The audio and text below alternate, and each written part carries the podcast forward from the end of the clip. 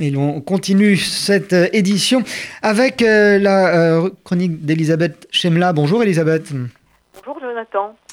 Il y a longtemps, le 8 février 2017, après les primaires, cette première étape du dégagisme, un maire de grande ville qui tenait chaque jeudi chronique de campagne présidentielle dans Libération écrivait à propos des candidats se prétendant hors système, même lorsqu'il l'incarnait parfaitement comme Emmanuel Macron, je cite, tous ont compris que la fin du cycle approche.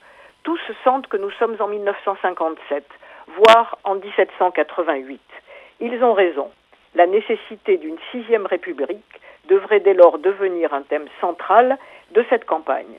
Aujourd'hui, je constate que la crise est imminente et qu'en France, on en sort par la violence ou par les institutions, et parfois par les deux. Soit nous en prenons acte très vite, soit le dégagisme va continuer à sévir et conduire aux solutions extrêmes. Le bégaiement actuel de l'histoire n'a rien d'une farce, c'est un drame qu'il annonce. Devinez, Jonathan, qui est ce maire, si juste et si prémonitoire? Il s'appelle Édouard Philippe. Le drame, nous y sommes depuis novembre dernier, et le soulèvement sans fin réel des Gilets jaunes auxquels ne peuvent apporter apaisement ni la lettre aux Français de Macron, ni le débat national manipulateur qu'il a voulu, ni les réformes institutionnelles annoncées, ni le référendum qu'il envisagerait. Le dégagisme ne pouvait pas s'arrêter en 2017. Cette présidentielle-là était l'aboutissement logique du quinquennat suivi des législatives. En mettant hors jeu le bipartisme, socle de la cinquième, il a sifflé sa fin. Les Gilets jaunes l'ont enterré sur les Champs-Élysées, probablement sans le savoir. La septuagénaire avait atteint l'âge de la retraite, mais En Marche et son initiateur ont cru et croient toujours pouvoir lui faire faire les prolongations.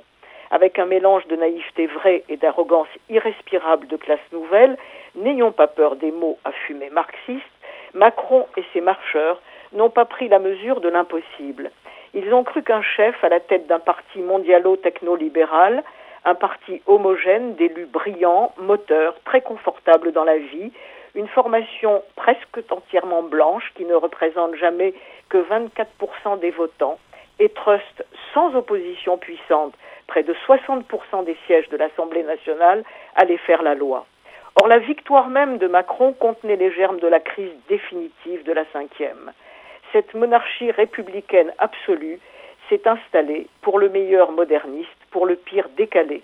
Elle ne représente qu'elle-même et ses soutiens participatifs, la politique, l'économie, le médiatique, les intellectuels, qui méprisent et raisonnent par analogie historique aussi dangereuse que les violences jaunes. Jamais depuis 1958, cette monarchie n'a si peu représenté le peuple dans son ensemble. La plus inepte des formules pour le traduire, disparue depuis de la com, était ce maître des horloges dont on nous a abreuvés. Les gilets jaunes, verselant classe moyenne basse des marcheurs, ne disent pas autre chose sur le fond que cette absence de représentativité devenue intolérable. Pas seulement pour eux. La désertion des urnes qui atteint des records, 58% aux dernières législatives, on l'oublie, par les jeunes en particulier, l'importance prise par les bulletins blancs, presque 10%, signifie bien que la cinquième n'est plus adaptée, comme le voulait De Gaulle, au peuple que nous sommes, au siècle et dans le monde où nous sommes. Le peuple français est aujourd'hui multiple, en voie de métissage à long terme, confronté structurellement et sans moyens pour les affronter à la mondialisation et à l'immigration. À ce grand chambardement, dont la proportionnelle est le corollaire, sans crainte d'être pris en otage par un Mélenchon, comme sur tant d'autres peines, pardon, comme sur tant d'autres thèmes par une Le Pen, aurait dû répondre la mise en route d'un grand chantier pour le reste du quinquennat, la sixième République. Faute de quoi, tout se passera sans doute dans la rue et les remugles seront de plus en plus nauséabonds.